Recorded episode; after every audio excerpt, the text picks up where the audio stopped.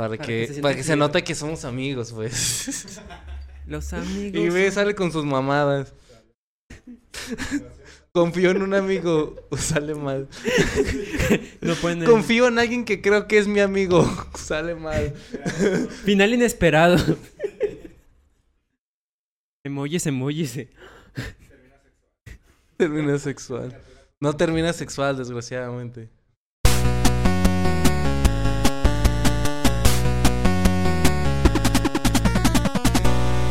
Hola, muy buenas a todos y bienvenidos a Punto Geek, el podcast donde la cultura pop y el entretenimiento están en su punto. Hay que apuntar porque quedó muy bien en el último episodio. Están en su punto. Eh, muy buenas a todos. Eh, en este episodio no podía ser de otra forma.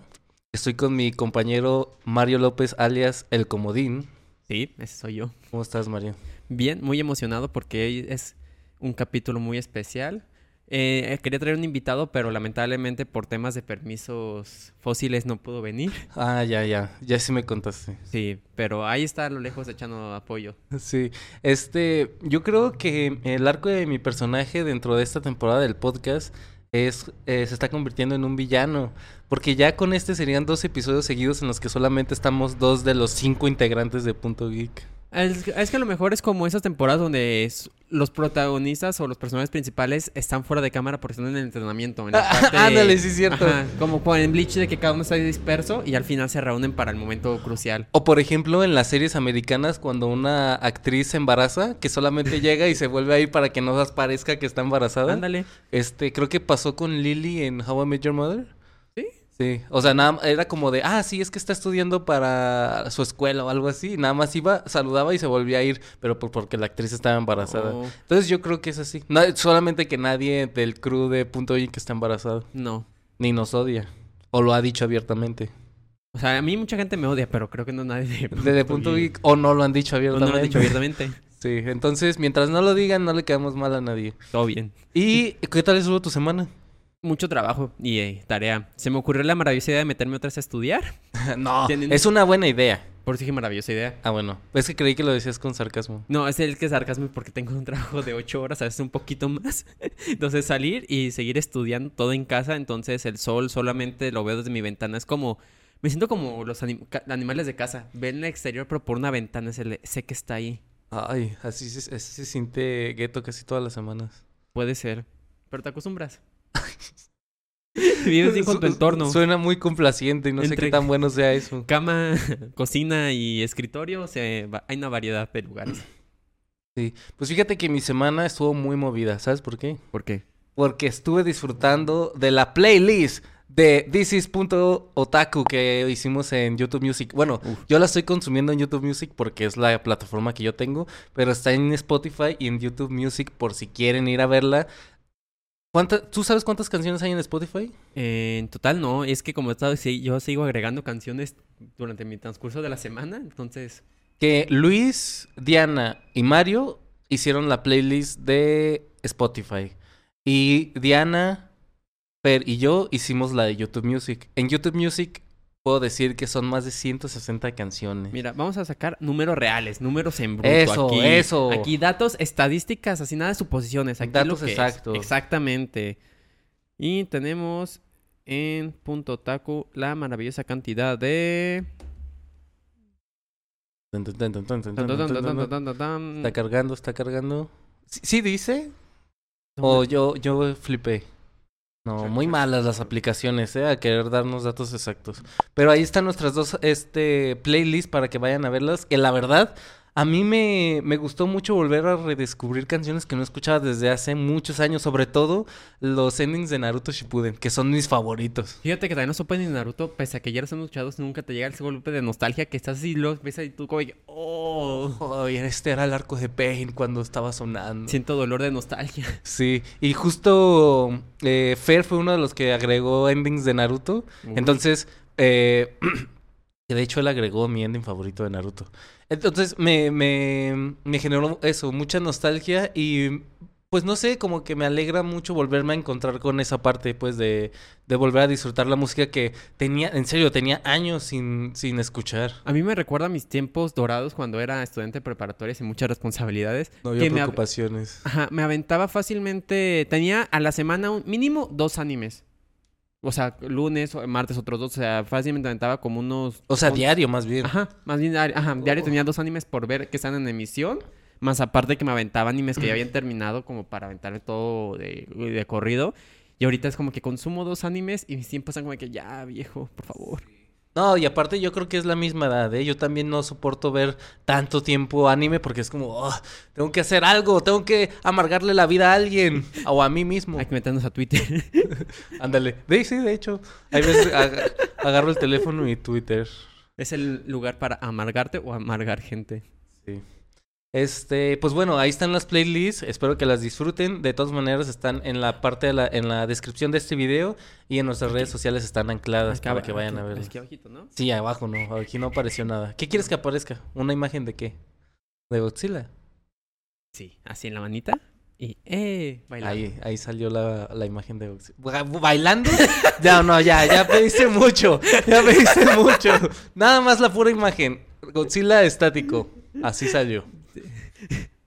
Y pues bueno, como ya vieron en el título, vamos a hablar sobre Godzilla Minus One. Que ya no está en cines, desafortunadamente. Yo tengo que decir que tuve el privilegio de verla en cine y creo... Creo que la vi en, en macro. Uh, yo no tuve ese privilegio, ¿por qué? Para los que no sepan, en esta temporada yo me fui a ver a mi familia a Puerto Vallarta. Entonces Godzilla se estrenó, según yo, los últimos días de diciembre.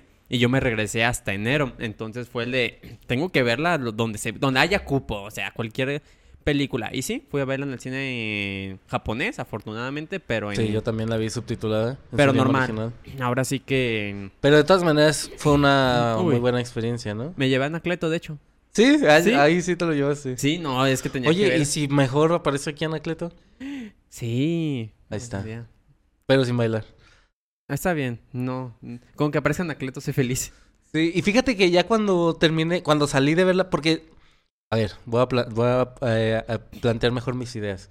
Esta película se estrenó oficialmente el 7 de diciembre en Japón. Y desde que se estrenó en Japón empezó a hacer mucho eco. Sí. Sobre todo los fans de Godzilla lo empezaron a decir, que de hecho lo mencionamos en los últimos episodios de la última temporada del podcast.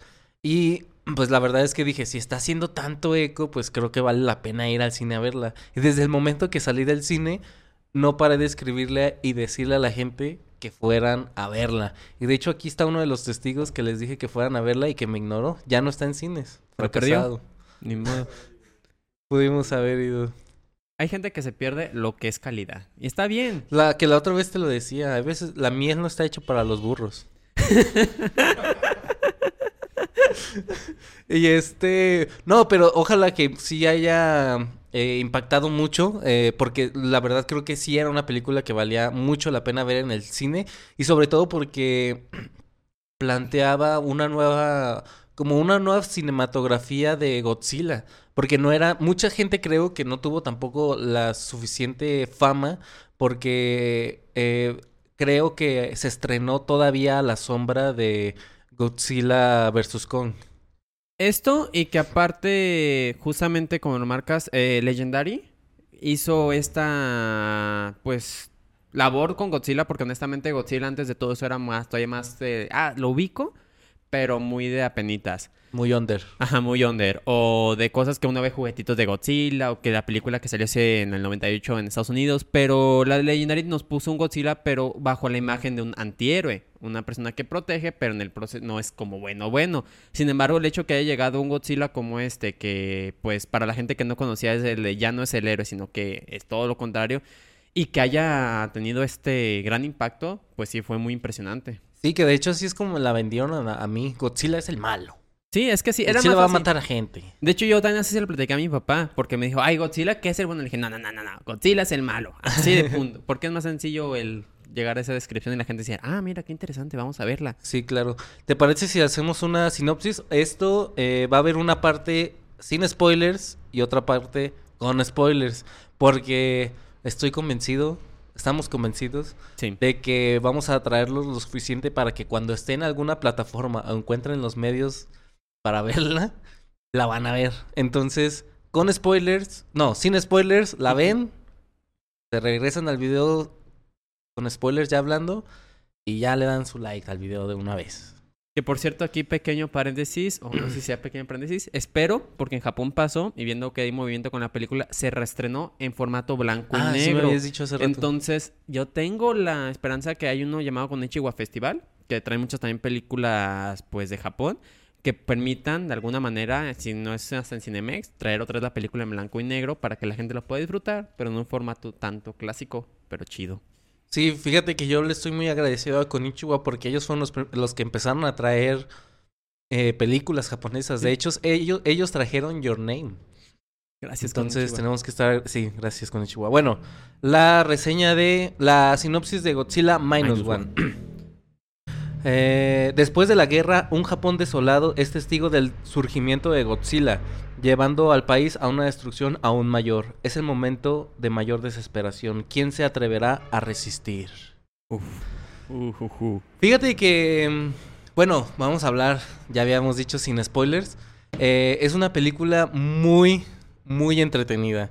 Déjame decir que la premisa en sí es una premisa bastante simple. O sea, no es algo que no hemos visto ya, pero es tan simple que no hay necesidad de desarrollar más ahí de eso. Y de, en cambio se enfoca más en desarrollar a los personajes, que de hecho se hablaba mucho de Godzilla, pero realmente creo que quienes se llevan robando la película son los humanos. Que tengo que decirlo, cuando me dijeron Godzilla es el malo, dije, sí, voy a ver destrucción y muerte de humanos. Sí hay. Pero terminas mm, deseando que no haya más. Pues que al final de cuentas la película hace esta, que es el origen de Godzilla, entrando un poquito aquí de trasfondo, es una manera de hacer alusión a eh, Japón afectado tras la caída de las bombas nucleares. Godzilla es esta analogía hacia el terror nuclear.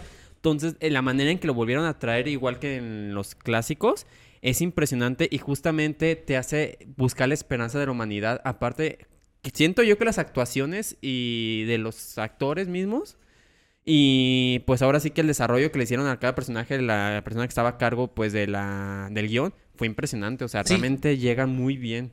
Sí, que de hecho eh, el director, el guionista y el director de efectos especiales es el mismo. Sí.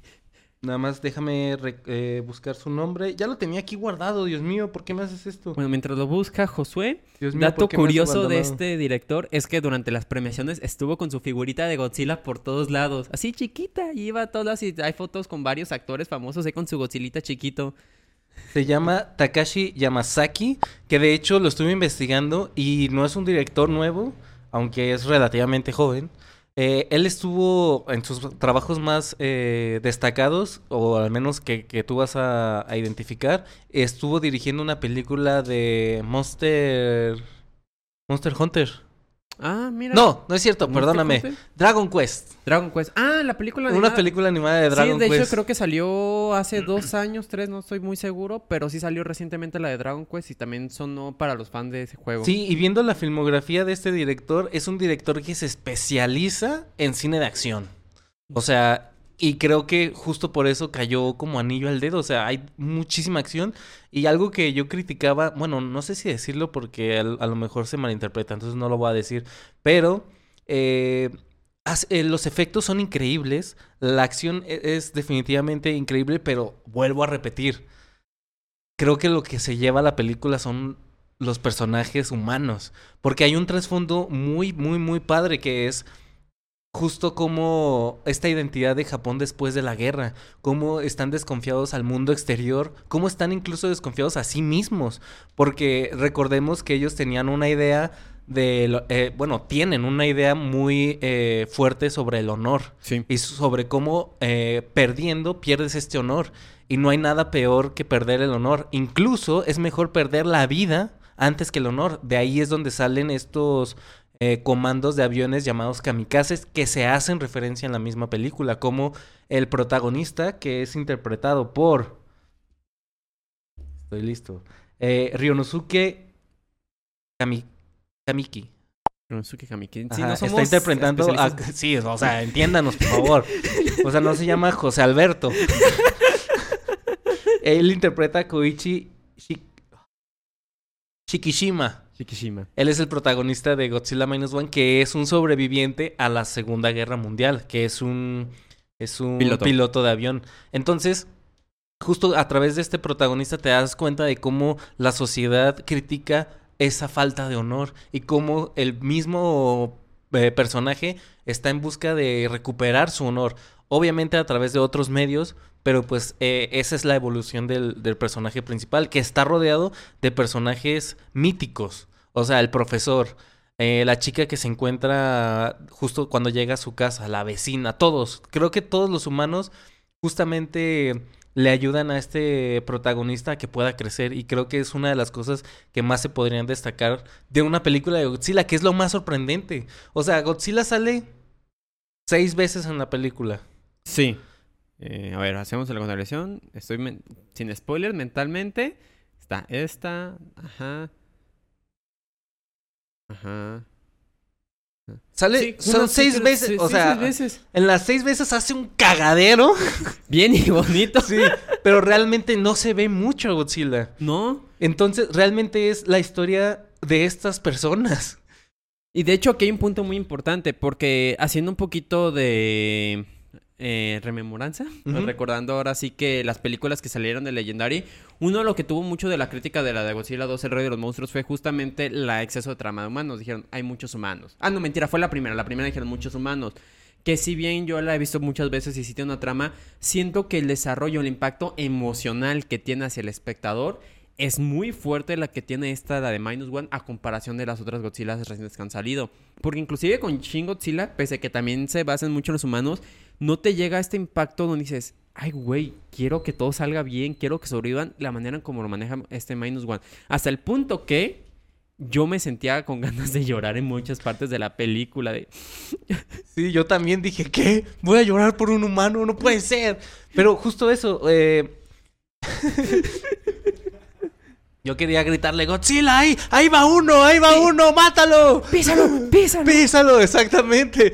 Entonces, y al final es como de, no, güey. Ya. Ya. por favor, Godzilla. Ya, por favor, suéltame. Pero sí, justo eso. Y yo creo que aquí lo más destacable es la opinión de los fans de Godzilla. Porque a mí se me hace, en lo personal, creo que es una película muy diferente de Godzilla. Obviamente, desde mi trinchera de haber visto, esta es la primera película Claro. de Godzilla que veo. Entonces, es eh, como dato que teníamos, es la película número 37 de la franquicia de Godzilla, la número 35 de Toho, que es el estudio de Godzilla, y la número 5 de esta era Reiwa de Godzilla. Sí. Entonces, imagínense 37 películas de Godzilla y que la número 37 sea caracterizada por ser diferente al resto. O sea, ¿cómo después de 37 películas sacas una película que es diferente? Mira, aquí tengo un poquito más sobre este contexto. Échale. En sí, la película de Godzilla no es tan diferente en el sentido de que no es algo que no se haya visto. De hecho, toma mucho en base a la película del 54, que es la primerita de Godzilla, la primera aparición de Godzilla.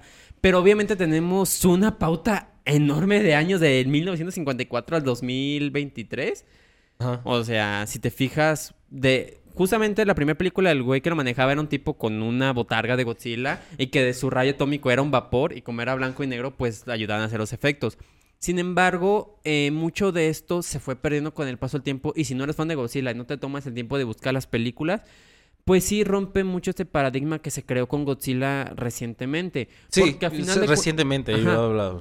recién. Porque tenemos, insisto, este, la película que es la de Legendary Picture, que el Godzilla sigue siendo el bueno, el que protege el equilibrio de la Tierra, se da madrazos con los otros monstruos para que todo esté bien. Tenemos Shin Godzilla, la cual fracasó y también es el malo, pero creo que la diferencia que tuvo con Shin Godzilla esta película fue la manera en cómo se maneja la trama y la maneja tanto de los efectos especiales y el impacto que tuvo. O sea, es curioso porque al final de cuentas tenemos dos películas que no hay tanta diferencia. De hecho, Shin Godzilla marcó la nueva era Ujú. en el 2016, Ok.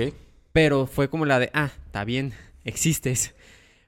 Sin embargo, esta sí, creo que también inclusive por el tema que ha habido recientemente de crisis de películas, es algo que nadie te esperas.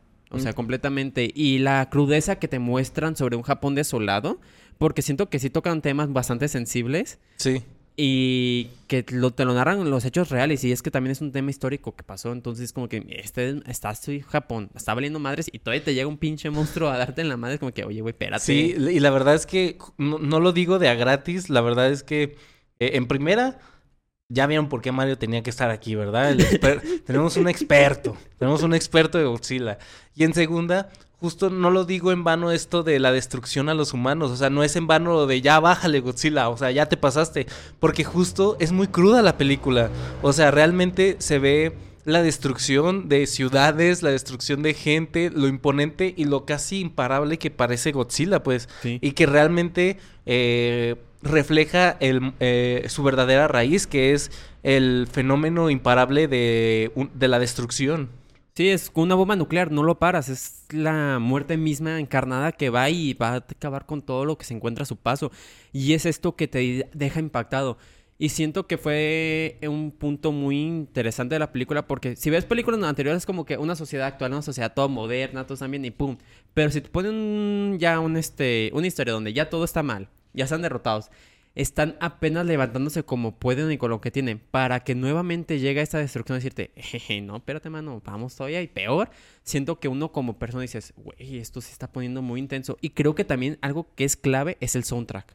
Uf, qué bueno que lo mencionas. Sí, sí, el soundtrack de, esta película es increíble. Yo diría que se lleva un notable entre las actuaciones y la música.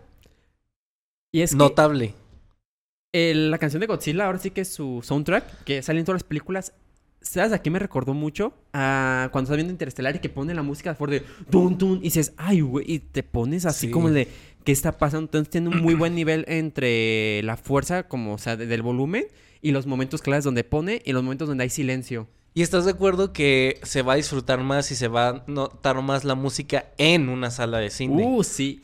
Y fíjate que me gustó porque eh, que ahorita, cuando fui al cine, la gente estaba callada, no era de que estaba hablando, estaban como callados, en silencio. Entonces dices, sientes ahora sí que esa sensación de, ahí viene Godzilla, ah, estás en paz, ahí viene Godzilla. Sí. Otra cosa que me gustaría resaltar de, de esta película es justo que, como la trama es muy sencilla, se abre paso a agregar otras subtramas, como por ejemplo, esta parte de desconfianza que hay del pueblo Japón, japonés, con el gobierno. Sí. Que fíjate... Hacen una crítica política muy fuerte que de hecho, eh, eh, como lo decíamos, esta película está planteada eh, despuesito de la Segunda Guerra Mundial, o sea, prácticamente se acaba de terminar. Y creo que esta crítica política incluso podría este, se podría adaptar a la actualidad, pues. De hecho, que uno que mencionas es algo que a mí me impresionó mucho porque, pues, nunca esperé que hubiera una constante crítica sobre las decisiones que tomó Japón durante la Segunda Guerra Mundial como aquí lo manejan. Hasta el punto que la gente, como dice, está cansado, ya no quiere pelear. Sí, y, y esto es importante porque esta película, pues ya dijimos el nombre del director, es japonesa. Entonces, si los mismos japoneses están haciendo crítica al gobierno o a las decisiones que se tomaron en su momento en la Segunda Guerra Mundial, imagínense qué tan eh, bien planteadas podrían estar, pues son, son ellos hablando, no son, ellos mismos se están dando voz, no, no es otro, eh, no es una película americana hablando sobre un pueblo que cree tener idea, pues. De hecho, creo que esa es la parte interesante porque si vemos unas películas americanas constantes, y bueno, hablamos de Godzilla, entonces vamos a hablar sobre películas de Godzilla, eh, las, últimas películas que han salido de Legendary, pese a todo, siempre está la parte del gobierno americano de somos héroes, vamos a luchar junto con Godzilla, nosotros los vamos a ayudar, siempre hay una parte heroísmo americano constante. Sin embargo, aquí lo que me gusta es que si hay un heroísmo parte japonés, pero no es por parte del gobierno, es parte del pueblo buscando sobrevivir. No quieren ser héroes, no quieren ser los mejores, quieren sobrevivir ya no quieren. O sea, dice, ¿sabes qué? Si no lo hacemos, no lo paramos, vamos a valer más. Tenemos que pararlo sí o sí. Sí, que es justo eso. Todos estos personajes que están alrededor del protagonista son los que tienen esta meta de, güey, el gobierno no va a hacer nada por nosotros. Tenemos que nosotros hacer algo con lo que tenemos. Y, y justamente estos sobrevivientes a, a la guerra, pues supongamos que todavía están calientitos, todavía están calientitos y pues empiezan a, armarse, pues, buscando hacer eh, algo, algo contra esto, que de hecho eh, también una mención especial al, al actor que hace al doctor, al científico, que se llama, ah, el científico se llama Kenji Noda y el actor se llama Hidetaka Yoshioka, que lo voy a mencionar con él, pero es con todos. Qué caracterización, ¿eh? Sí. O sea, el vato está guapísimo. Y, y cuando lo ves en la película, sigue teniendo mucho estilo, porque eso no se le va a quitar nunca.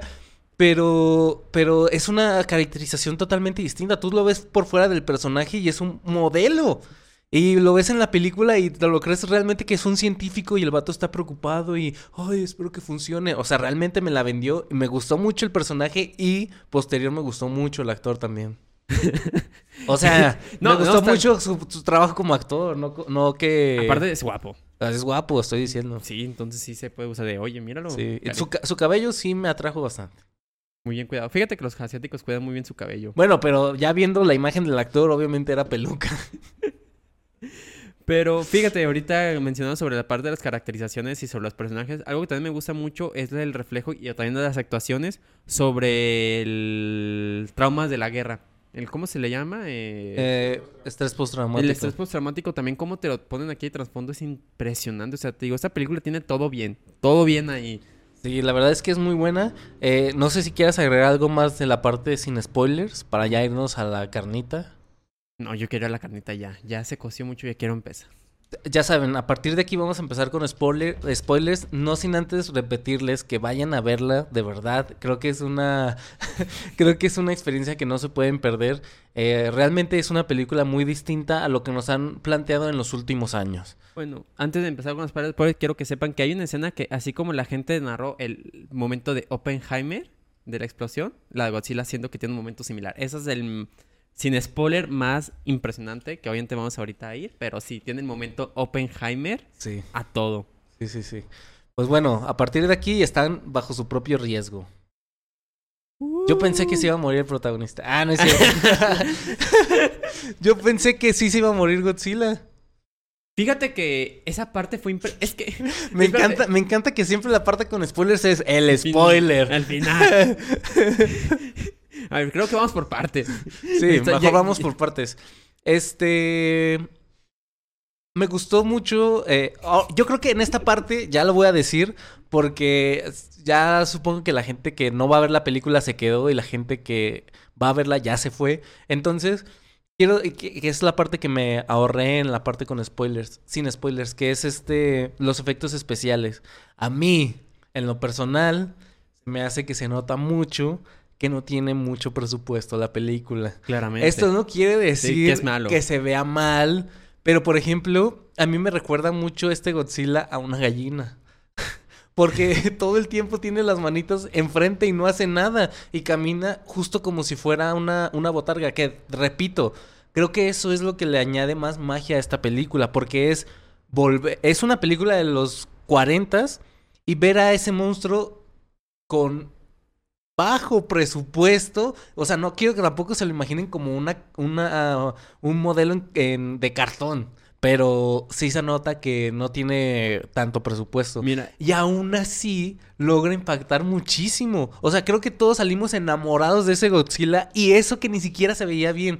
A mí me hizo plantearme la idea de qué hubiera pasado si a esta película se le hubiera dado más presupuesto. Obviamente existe el riesgo de que con mayor presupuesto gen- eh, genere más ambición. claro. O sea, de vamos a poner esto y esto y esto. Y creo que eso iba a arruinar lo hermoso de lo simple que es ya la película. Entonces, yo estoy a favor de que se vea así con este presupuesto. Por eso lo digo que, por eso no quería decirlo en la parte sin spoilers, porque no, esto normalmente se suele entender, ah, no, si se ve mal, entonces no la voy a ver. claro. Y no, se ve, no se ve con la calidad del 2024, eso quiero decir, pero no se ve mal, se ve muy bien y se ve increíble. Y la destrucción se ve igual de increíble. Y no solamente se nota el poco presupuesto en los efectos especiales, que yo creo que la mayoría del presupuesto se fue ahí. Porque si te fijas, no hay muchos personajes, no solamente los principales y secundarios, sino que no hay mucha gente alrededor. O sea, no, los escenarios no suelen estar llenos de gente. Y yo creo que justo se, se aprovecharon del Japón desolado de la Segunda Guerra Mundial para mostrar eso. La casa del protagonista está alrededor de nada. De- no, casas destruidas y de ya. casas destruidas. Entonces, pues qué tan difícil es mostrar, eh, no, no tienes que meter mucho presupuesto a ese, a ese escenario, pues los escenarios suelen estar en lugares cerrados que pueden ser sets. Sí. Entonces yo creo que con el poco presupuesto que hicieron, hicieron magia. Porque realmente, esto, esto obviamente yo lo estoy diciendo como criticón. De, eh, eh, lo estoy viendo, lo estoy viendo. Pero si real, un, un, un, una persona de a pie del cine no lo va a notar. O sea, realmente es una película que está muy bien hecha. De hecho, es interesante el tema del presupuesto y los efectos especiales porque, de hecho, en datos reales que aquí se tienen, el coste de la película de producción, en general de todo, fue aproximadamente de 10 millones de dólares. Siendo honestos, creo que la serie de She-Hulk, que fue una de las que más caras que ha tenido Disney, excede el presupuesto por mucho a lo que se gastó. De hecho, creo que la de She-Hulk también llegó a los 100 millones. No 10 millones se me hace muy poquito para una película, ¿eh? Sí, o sea, realmente es poquito tomando en cuenta la cantidad de trabajo que se realizó, porque pese a que tal vez Godzilla no tiene un aspecto eh, muy detallado, siento que los efectos de la destrucción que genera están muy bien hechos. Uno de los puntos claves que a mí me pareció impresionante y creo que es lo que más es icónico de Godzilla es su aliento nuclear o su aliento de calor. Honestamente, la película, el momento que lo muestra, sientes un terror y una magia tan impresionante que dices, güey. Yo no tenía idea de ese poder que tenía ese vato. No, no Esa fue... No he visto... Te estoy diciendo que Minus One es mi first one. Ah, qué bonito que lo hayas iniciado bien. Pero sí, de hecho es la... El aliento de calor de Godzilla es un punto clave. Todas las películas de su Godzilla... Ulti. Sí, su ulti. Su habilidad única que ha ido variando con cada película, algunos tienen otras habilidades, pero realmente su icónico, su ataque icónico es el aliento. Siento, yo genuinamente esperaba ver ese rayo en la película. Cuando lo vi me quedé la de, no mames. Está muy chido. No mames. La primera vez que lo ves está muy pasado de lanza. Y de hecho me da mucha risa que justo el médico lo dice, ¿verdad? Es como todos sabemos que la ulti tiene cooldown. o sea, no va a volver a atacar, en hasta un rato la va a volver a usar. O sea, a mí se me hizo muy chido eso porque es justo eh, este lenguaje de, de gamers, pues, de frikis, que ya que todos conocemos exactamente.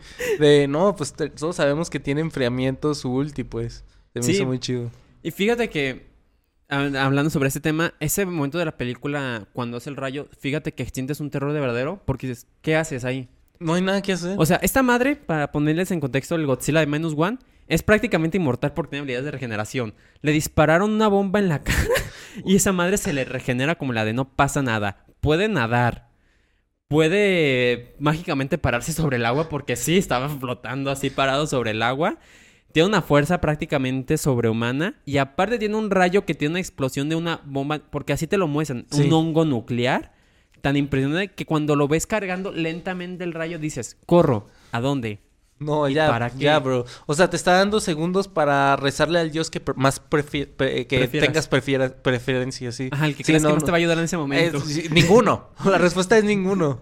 Pero, pero sí, a mí se me hizo muy genial la primera vez que lo vi. Y es eso, es una de las cosas a resaltar. Creo que en particular el... ¿Cómo se llama? ¿El aliento? El aliento nuclear. El ah, aliento nuclear o aliento de calor.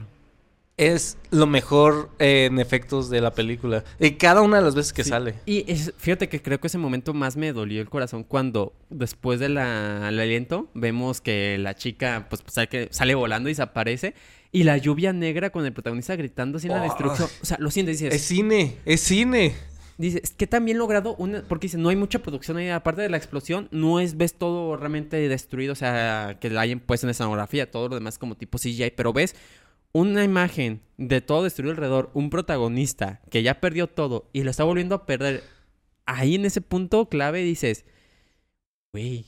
Sí, que, que ese sería el desarrollo del personaje, ¿no? A partir de ahí nos presentan otro protagonista, un protagonista más decidido, porque justo lo vemos a este personaje como todavía dudando. sobre todo a través de sus sueños vemos que el vato todavía se siente con culpas.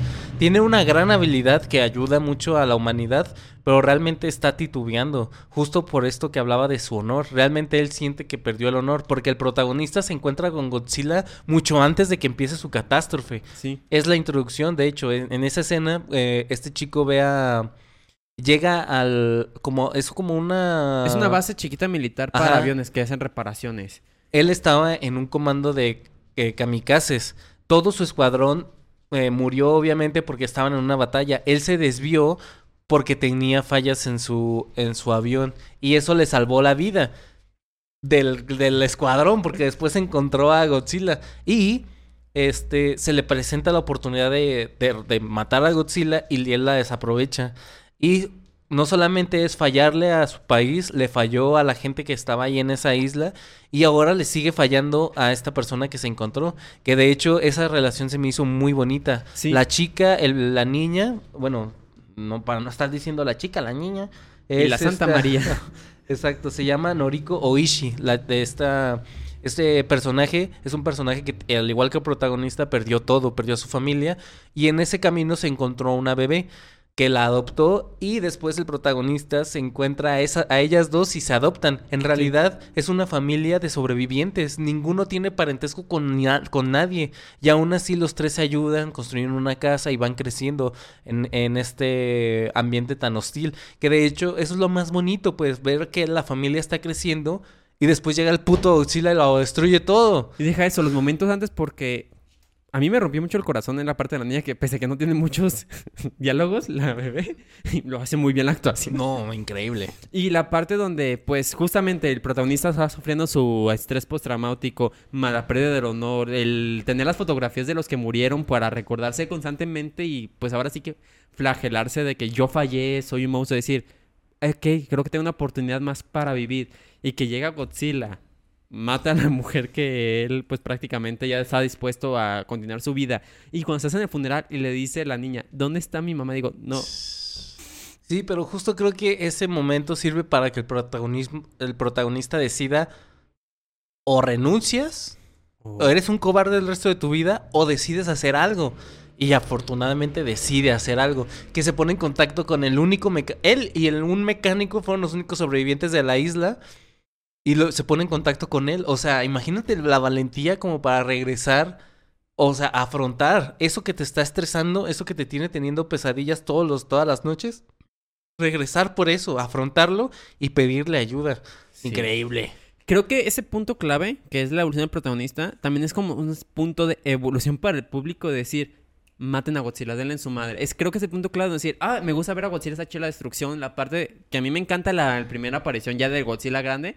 Cuando ya en la ciudad, en... no me Cu- acuerdo no, del pueblo. Antes, o sea, que van así a, que están desactivando bombas, porque ojo, el protagonista empieza a trabajar desactivando bombas que quedaron de la Segunda Guerra Mundial con un barquito de madera y una ametralladora, acá bien tranquilos. Ajá. Y el gobierno les pide que vayan a checar porque algo está destruyendo los buques de Estados Unidos y está yendo para Japón. Entonces dicen, ah, no mames, va a ser este Godzilla. Y cuando aparece ahí la cabecita que lo está persiguiendo en el barco, dices, ay, güey, córrale, córrale, no dejen de correr. Sí, que, que hasta ese momento el protagonista creía que lo que había pasado en la isla era un sueño o algo que no se podía explicar, ¿no? O sea, es algo, fue algo tan traumático que el vato nunca más lo volvió a mencionar. Era como irreal. pues. Ajá, exactamente. Entonces, en el momento en el que lo veo otra vez es como de, porque cuando lo vemos a Godzilla en la isla es un Godzilla chiquito, o Sí. sea, ¿qué será? Un tiranosaurio Rex. Ándale. Un poquito menos. Yo le pondré un poquito más, pero pues ahí está. Es un tiranosaurio Rex. Sí. Y ya cuando aparece acá en la isla, eh, o sea, en, en la playa con el buque, ya es una ciudad andando, el cabrón. Es un buque de guerra. Está, incre- patas. está in- inmenso, sí, sí, sí. Y justo ahí, este, esto, este barquito de madera está peleando con ellos y en eso llega el buque de, "Ah, estamos salvados, por fin. ¡Pum! La ulti, ahí valió. Pero hasta ese punto todavía a mí se me hacía como que, ah, huevo, Godzilla, quiero verlo. Pero cuando Godzilla mata a Noriko, es cuando digo, ya lo quiero ver muerto. Eh, su- Ya no quiero ver. Esa, es esa fue su ficha negra en Sí. la película. Sí, sí, sí. Porque aparte es un acto de sacrificio, ¿no? Porque eh, justo en, en este punto de la película todos le reclamaban al protagonista que Noriko quería estar con ella, con él. Y en este momento creo que él ya había decidido estar con ella y es cuando ella se sacrifica, bueno, lo protege a él y ella se sacrifica y... Sí, entonces creo que es el punto donde el, el público se siente, siente esta empatía por el protagonista de la situación y queremos todos ver a Godzilla muerto, ya no lo queremos ver. Y todos sentimos como ese miedo de, ok, lo queremos muerto, pero ¿cómo lo matamos? Ese punto clave, ¿cómo se muere esa cosa? Y justo yendo a cómo lo matamos, el plan que idea el, el científico, increíble, ¿eh? Brillante. Y que, eh, que es solamente otro superpoder que tiene este vato. No solamente tiene un rayo nuclear, no solamente puede nadar y estar parado en el agua, sino que también puede so- eh, soportar la presión de las profundidades de la Tierra. Pues ¿Qué es- pedo? Es una máquina de matar andante. Ah, y regeneración. Y regeneración. Casi no. instantánea. No, no, no, no, in- increíble. ¿Qué? Pero sí, justo eh, vol- volviendo a este plan, se me, se me hizo muy chido porque, este, creo que a- a- en toda la película se estaba planteando el bombas, atáquenlo, dispárenle, hasta que ya es como, a ver, somos humanos, hacemos herramientas, usemos estas herramientas para poder detener esto, usemos la ciencia. Y justo eso es lo que hace el científico, que el, el plan a mí se me hace increíble, que es justo, el plan es eh, sumergirlo para que la presión lo aplaste y ahí se quede. O sea que ajá. creo que hicieron como una aleación de gases y ese gas hace que todo baje y lo va, o sea, como que continuamente va a estar eh, alimentándose a sí mismo para que se quede Godzilla de plano ahí abajo. Ajá. Es, no, no recuerdo bien porque estaba complicado, pero sí es prácticamente es una especie de como burbujas de hidrógeno que hace que todo baje en una velocidad impresionante con la idea de que la presión a una alta velocidad pues lo mate. Y luego todavía que el plan B de volverlo a mandar hacia arriba para que ahora el cambio 3 de presión lo termine de chingarse. O sea, es que impresionante porque aplicas, como dice, ciencia, hay lógica detrás, no es simplemente el de vamos a atacar con misiles más grandes y más fuertes que el de como este, como Stitch de Bocho pega duro. Sí, Sino Bocho que- pega más duro, ¿no? Sí, Sí, realmente... sí le pensaron que es justo eso, o sea, lo vamos a bajar, lo vamos a bajar en chinga, y si no funciona, lo subimos en chinga, que es eso, o sea, es eh, la, la lógica era que su cuerpo no se iba a alcanzar a descomprimir lo suficientemente rápido como para levantarlo, que de hecho es lo que hicieron, le amarraron una cuerda, le pusieron salvavidas y el gas, primero el gas para abajo y, ah, no, se sigue moviendo. Y ahora el gas para arriba. Que de hecho el plan B era el que estaba siendo más efectivo, ¿no? Que fíjate que me impresionó muchísimo. o sea, todo ese punto ya de la película, cuando ya estaba haciendo el plan, yo estaba de. No sé cuánto queda la película, pero esto me lo estoy pasando impresionante. O sea, la música que está ahí constantemente en ese punto. Ver todos los del pueblo, porque son Todo el súper- esfuerzo, sí. del- no es el gobierno, no es el ejército, No. son los que sobrevivieron con lo que sobrevivieron. Ah, yo tengo este buque que quedó de la guerra, lo van a desmantelar, lo vamos a utilizarlo. Barcos pesqueros, todo lo que se tienen para matar a Godzilla. Está impresionante. Y una de mis partes también favoritas es cuando llegan todos los demás barcos pesqueros. Sí. Lo sentí como el de. un similar a los Vengadores de a tu izquierda. Y que salen todos los Vengadores. Sí, que de hecho, eh, spoiler, el plan B también fracasa Sí. porque es Godzilla. Y llega el plan que nadie se espera. El plan C. Ah, sí, que de hecho el, el- el plan B se queda como a medias, porque Godzilla empieza a resistirse a subir porque ya se da cuenta del plan. Entonces, lo que hacen es que los barcos que le amarraron el hilo lo empiezan a jalar, pero pues obviamente el vato pesa eh, miles de toneladas, dos barquitos no lo podían, entonces llegan justo todo, todos los barcos de, de Tokio y lo empiezan a jalar poco a poco y empieza a subir. Y ya estando arriba te das cuenta que, ah, sí, sí se pudo. ¿Cuál? Está cargando su ulti. Y ya no había más planes. O sea, cargando su ulti ya no había más planes. Pero afortunadamente el protagonista se da cuenta que dentro de Godzilla es su lado débil. Entonces él, de alguna forma, junto con el mecánico, crea este avión. Pues el avión más bien lo modifica. Lo modifica este avión y se, se estampa. Que fíjate, yo, yo sí me imaginé que eso iba a pasar. Sí. Entonces dije, seguramente cuando a Godzilla vaya a lanzar el rayo se va a estrellar. Pero pese a que era algo que yo estaba esperando, yo lo seguía queriendo ver.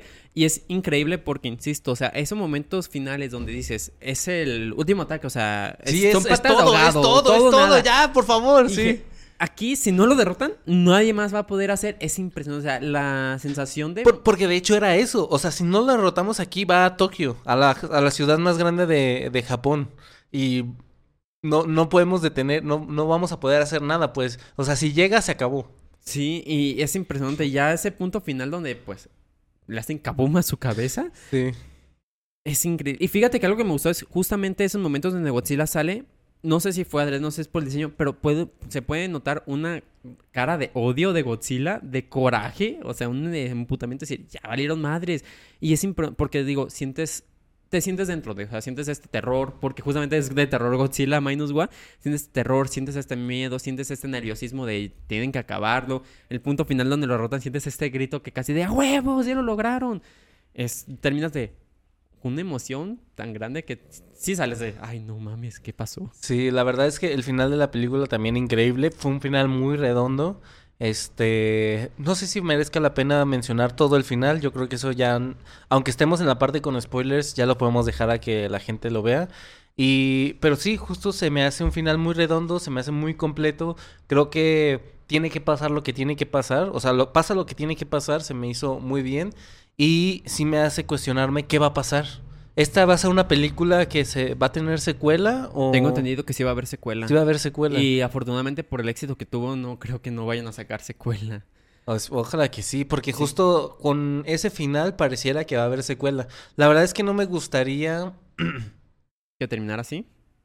No, realmente no me gustaría que se fueran por otro camino. O sea, sí me gustaría que siguiera teniendo la misma esencia con todo lo bueno y lo malo, pues, de, Sí, claro. de la, pel- de la película. Sí, o sea, no me gustaría que pasara de ser el Godzilla malo a después convertirse en el Godzilla heroico pro- protector, sino que sí me gustaría que marcaran esta pauta de decir, ok, ya lo derrotamos, pero atrás del final, ¿qué va a pasar y cómo se van a? O sea, sí es un punto muy importante porque la película, yo creo que el director nunca esperó que tuviera tal impacto, inclusive como mención importante, la película está nombrada como mejores premios.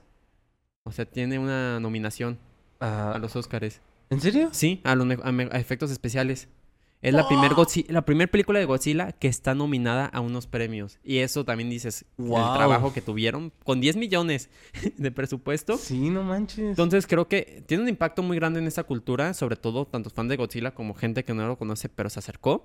Entonces, o como diría una sabia palabra, es piso frágil, o porque o puede obtener un segundo éxito rotundo o puede no triunfar como en la primera. Entonces, sí hay que pensarse bastante qué es lo que va a seguir. Sí, de- bueno, va a haber más películas de Godzilla. Yo me Uh, siempre. refería a Sí, justo me a refiero- esto, a sí, esto me refiero de- a esta sí, saga. Porque ya la, la ya en marzo, ¿no? Sale Godzilla por Kong o algo así ah. Godzilla X Kong, el nuevo imperio. Eh, A eso me refiero. O sea, va a haber más películas de Godzilla. Nunca va a Pero, parar.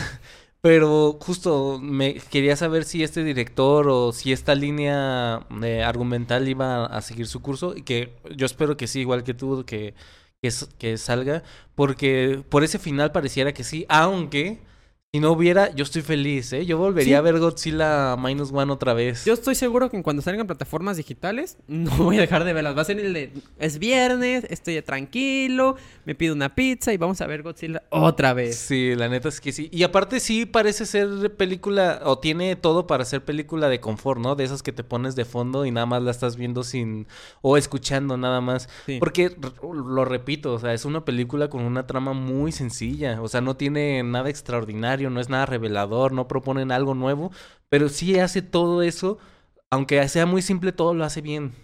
Y creo que también es un punto importante. Son dos horas de duración de la película. Sí. Dos horas donde... 125 minutos decía aquí. ¿Cuánto es eso? Ah, dos horas. Dos horas con cinco Perdóname, minutos. perdóname. No, no te preocupes. Ya, ya quedó, ya quedó claro en el episodio anterior, justo hablaba con, con Fer de eso, las matemáticas del tiempo no son lo mío. No Las te- matemáticas, a, a la aritmética sí, Pero las tiempo. matemáticas del tiempo, no. Bueno, eso sí no. Sí, son dos horas con cinco minutos. este, que tiene un muy buen desarrollo dentro de un núcleo sencillo, simple. Es que lo simple no es malo, lo simple es bueno cuando sabes manejar. Y Godzilla es esto, algo simple, bien hecho. Exacto. Sí, sí, sí, y eh, creo que es algo digno de aplaudir. No sé si quieres agregar algo más para la reseña de Godzilla. Um, a mí me gustaría añadir que si les gustó la, la de Godzilla, acérquense un poquito más. No digo que vean las del 54 porque claramente es, Ni de chiste, es cansado de ver porque están a blanco y negro, las actuaciones son botargas peleando con haces con otras botargas y nomás se ve como nada. Pero si les interesa, hay muchos formatos también en series, incluso en Netflix, que son muy interesantes, la verdad, este, han sabido lograr muy bien. Godzilla, Shin Godzilla es una película buena, no se acerca al, punto de Minus One, pero también tiene su parte de culto, de hecho ya es de cultura. Entonces, son muy buenas películas, honestamente. De hecho, yo recomendaría bastante las, las películas serie de Netflix, que son divididas en tres partes, que ¿Cómo? es la de Godzilla Earth. Godzilla Earth, ok. Está interesante también, entonces sí, tiene una gran cantidad para ver, entonces creo que si a alguien le gusta este tipo de kaijus gigantes destruyendo ciudad, agarrándose madras con otros kaijus, hay mucho material de donde agarrar. Muy bien. Yo también solamente agregar que, pues eso, se den la oportunidad de verla. Desafortunadamente ya no está en cines. Ojalá este, la traigan en este nuevo formato que la estrenaron en Japón. Por favor. Y si no, esperen en la en su plataforma de o en la plataforma que salga o en, su- o en otros medios para poder verla porque de verdad creo que es un evento que vale mucho la pena. Que de hecho teníamos el chiste de no dejarte hablar de Godzilla en el programa y Godzilla lo mismo lo consiguió que habláramos de él en, su pro- en el programa. Yo, yo tuve fe, yo tuve fe. Cuando salió Minus One dije, esta película se ve bien, Tu se fe- ve muy tu- bien. Tu fe fue correspondida. De hecho fue un buen año para, el año pasado fue un buen año de Godzilla. Porque salió la de la de Minus One, se anunció la del Nuevo Imperio, salió una serie de Netflix que también tengo pendiente por ver, y salió el cómic que está de Godzilla contra la Liga de la Justicia, Wow. que ya le ganó a Superman, por cierto. Este, pues bueno, ahí están esos contenidos. No sé si quieras tú tienes otra recomendación para dar. Ah, pues yo recomendaría esa, la serie de Godzilla, la que está de Netflix. Eh, Godzilla Earth. Déjame ver si el nombre correcto. Godzilla, Godzilla. Yo, la verdad, vuelvo a recomendarles que vayan a escuchar nuestra playlist de. de. Oh no, ya me acordé. Quiero recomendarles que dejen de escuchar Spotify, en Spotify. Yo les recomiendo YouTube Music. Ah, se llama Godzilla Planeta de Monstruos. Son tres partes la película. Es este, de hecho animada con un estilo CJ muy interesante. Está muy padre, entonces se la recomiendo para que la vean. Eh, la Netflix. Ajá, en Netflix. Ahí está. Y yo les recomiendo que ya no paguen su suscripción a Spotify. Yo les recomiendo que se vayan a YouTube Premium, YouTube Premium en especial, porque tiene más beneficios, como por ejemplo, ya no vas a ver anuncios, tienes la oportunidad de tener YouTube Music y reproducir videos en segundo plano. Así que mejor váyanse a, a YouTube Premium, se las recomiendo más. Fin del Gasten en lo que ustedes gusten, es su dinero. Y si les gusta YouTube. Mi papá paga YouTube Premium. Al final, él es feliz YouTube Premium. De hecho, mi papá odia Spotify. Entonces, al final, si no les gusta Spotify, sí. Tengo también alguien que recomienda de mi familia que les gusta más. Sí, de hecho aquí en el programa justo Fer y yo tenemos YouTube Premium, ¿Mm? el resto usa Spotify creo. Entonces, pues sí, en realidad usen lo que quieran. Yo mi recomendación es que, y en lo personal, porque yo estuve cinco años usando Spotify y llevo cinco años usando YouTube Premium. Y en lo personal me gusta más YouTube Premium y YouTube Music que Spotify. Porque aparte, Spotify luego tiene estos pedos de derechos de autor y de repente no encuentras música. Acá puedes ver este Linkin Park, en- puedes escuchar tu este In the End de San Francisco del 2011 que está en YouTube, en tu YouTube Music. Entonces, no solamente está toda la música, sino que hay otras versiones de, de música disponible. Yo por eso la recomiendo. Ahora sí que. Y porque hay más música otaku también en, YouTube Music que en Spotify. Ese es un punto que muy favorable. Ahí está. Y pues nada, nos despedimos. Mi nombre. Bueno, no, no es cierto. Nos recuerden que pueden seguirnos en todas nuestras redes Ah, sí, sociales. en YouTube y en Facebook como punto geek podcast. En Instagram como punto guion bajo geek guion bajo podcast. En TikTok como punto geek podcast 1. Recuerden ir a nuestra playlist que está en la descripción. Nos despedimos. Mi nombre es El Ordinario. Yo soy el comodín. Les recordamos que la siguiente semana no va a haber episodio porque va a haber reunión de emergencia del Sí. staff de Punto Geek. Pero después se reanuda la temporada. Es algo similar como un pequeño pausa para que sepamos los villanos que vamos a pelear. Sí, exactamente. Los protagonistas se reúnen. nos estamos reagrupando. Sí. Nos estamos reagrupando. Y nos vemos en el siguiente episodio de Punto Geek. Adiós. Los queremos.